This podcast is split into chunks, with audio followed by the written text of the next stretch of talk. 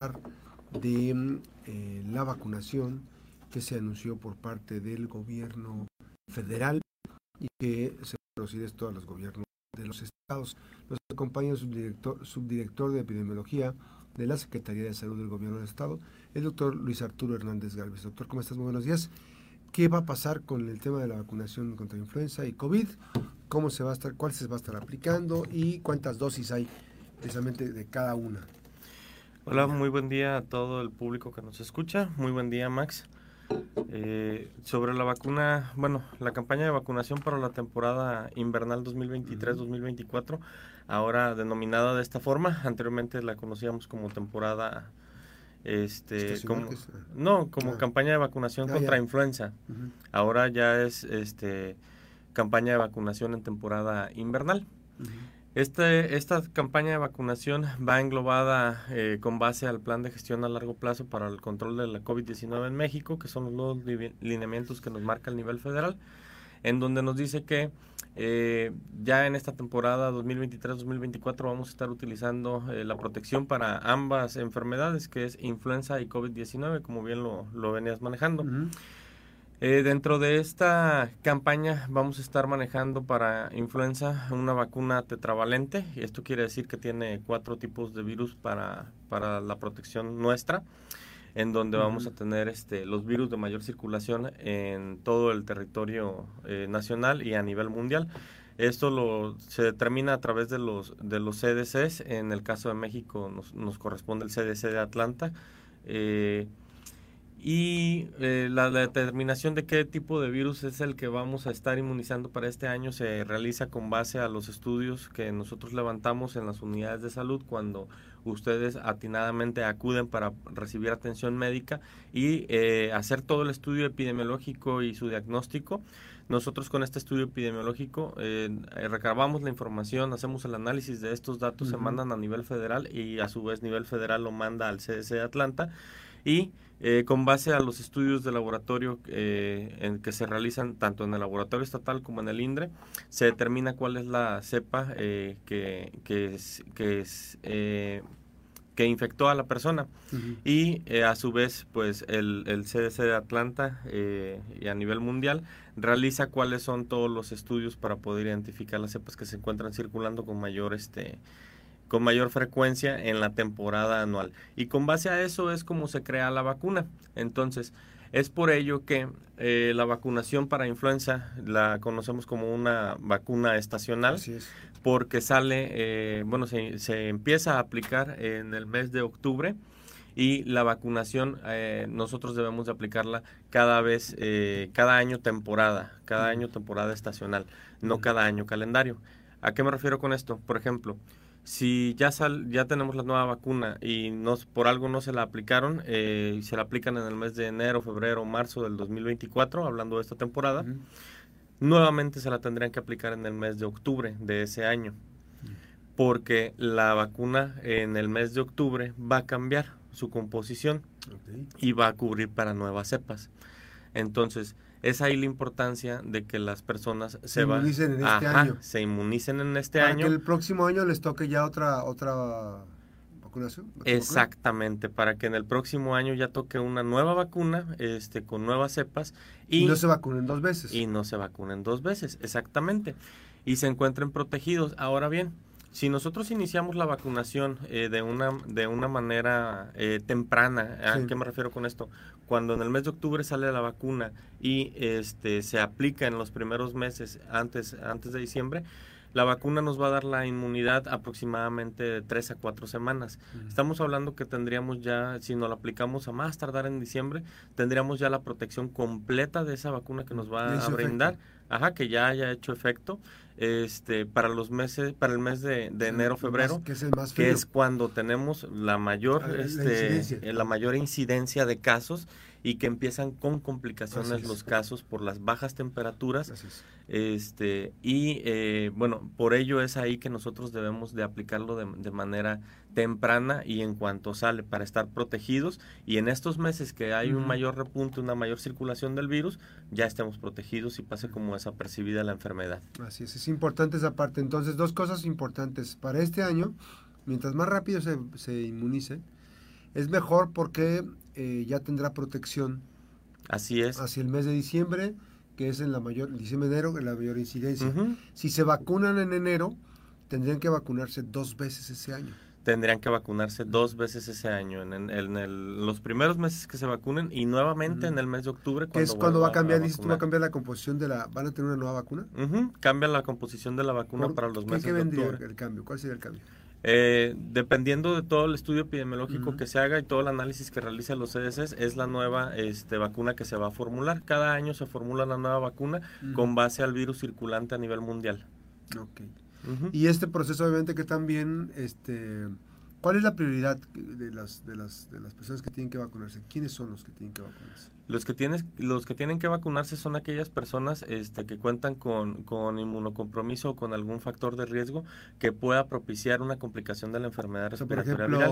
Mujeres embarazadas, eh, personas que viven con diabetes, personas que viven con VIH, eh, personas con cáncer, hipertensos, hipertensos este con obesidad, niños este, menores de 5 años, adultos mayores de 65 años, que son aquellas, los extremos de la vida en los cuales eh, tenemos, eh, eh, por un lado, el sistema inmunológico muy, este, muy joven todavía y no, no tiene la, la, capacidad para defenderse de una manera óptima y por el otro lado un sistema inmunológico ya grande, ajá, que su, su capacidad de defensa es, es mucho menor que el de una persona dentro de, de, esos rangos de, de, la vida. Por ejemplo, una persona de 45, de, de 50 o más de 40, entre 40 y 60, que tenga obesidad, que tenga una vida sedentaria, todos esos son factores de riesgo, ¿verdad? Todos esos son factores de riesgo.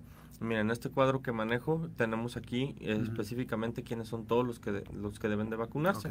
Estamos viendo aquí este para influenza estacional 2023-2024, niñas y niños de 6 a 59 meses de edad, que es hasta los 5 años, de, los 6 meses hasta antes de los 5 años.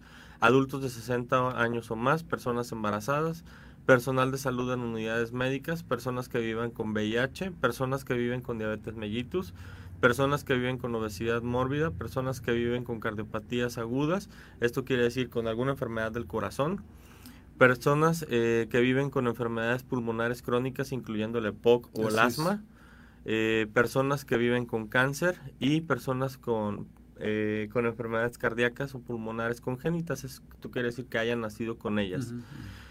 Eh, aquellas personas que tengan insuficiencia renal y personas que viven con alguna eh, inmunosupresión. Esto quiere decir que su sistema inmunológico esté comprometido ya sea de una forma adquirida por alguna enfermedad o por algún medicamento que estén tomando.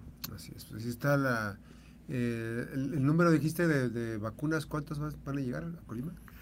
Para el estado de Colima, entre las tres instituciones, este, van a llegar 71 mil dosis.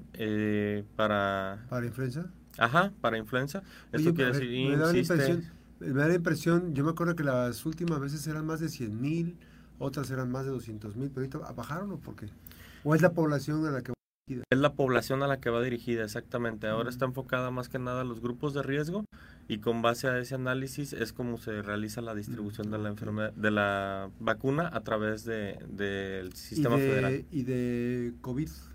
De COVID eh, estamos aplicando vacuna Abdala eh, y de esa están llegando, tenemos, aquí traigo el dato, para no echarte mentiras. ¿Cuántos?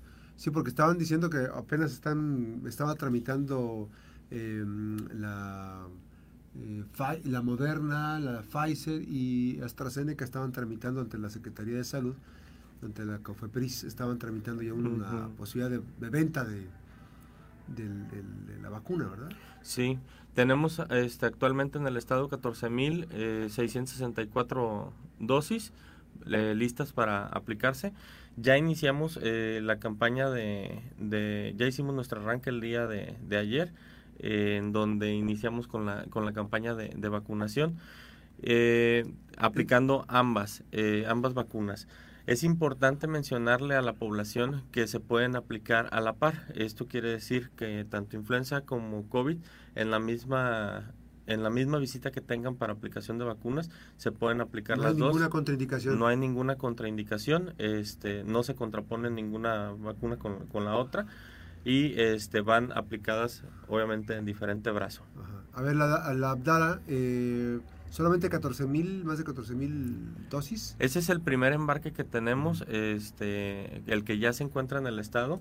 Eh, tenemos actualmente en, proceso de llegada eh, 12 mil dosis más para hacer el, total de, de 26 mil dosis, este, de 26 mil dosis de, vacuna Abdala. Obviamente conforme se vayan este, eh, utilizando las vacunas, pues nosotros estaremos haciendo la gestión con nivel federal para que se para que se envíen más vacunas y que toda la población se encuentre sí, porque la población de volumen que se tiene que vacunar es cuánta? Más de 700 mil habitantes, ¿no?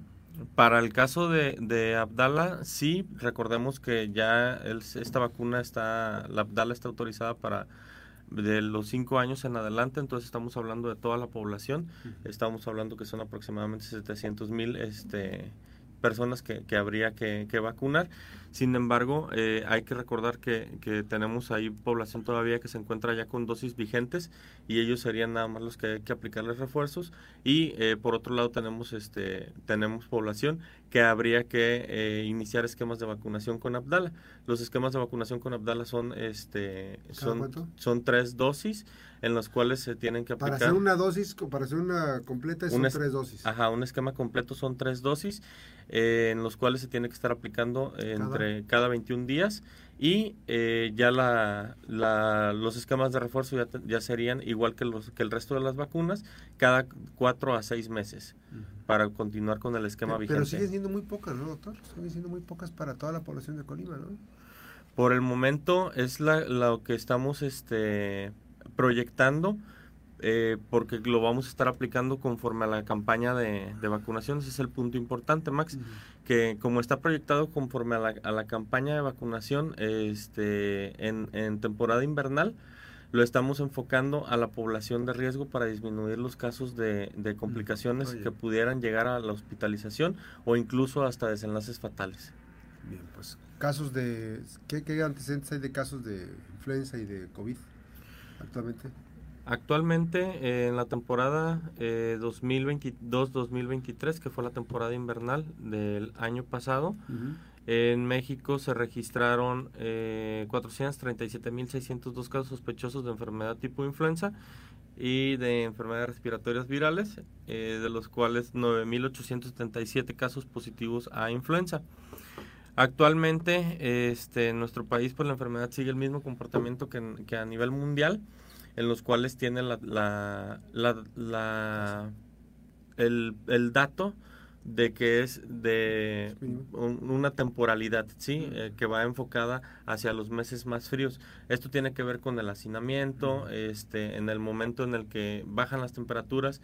Recordemos que Colima, eh, aunque no, no, no, no nos golpea tanto el frío, nuestros fríos son de, de 20 grados, este eso, eso es una baja de temperatura para nosotros, ya, ya llegar hasta, hasta los 15, 16 grados ya es una baja importante de temperatura en nuestro territorio estatal y eso provoca este, que las personas se encuentren en hacinamiento. ¿A qué, ¿A qué, nos referimos con esto? Que nos acumulamos en, espacios para este, conservar el calor y eso aumenta el ritmo de transmisión del, del virus. Recordemos que los espacios cerrados, este, el, el, relajar las medidas eh, de, de protección respiratoria como lo hacíamos en el como las, las que teníamos en el COVID-19, que es el uso de cubrebocas, este, el no encontrarnos en espacios ventilados. Eh, con aire corriente nos ayuda, bueno, propicia a que la cantidad de virus en el, en el espacio se, se encuentren circulando con mayor este, medida y eso puede infectar a más personas.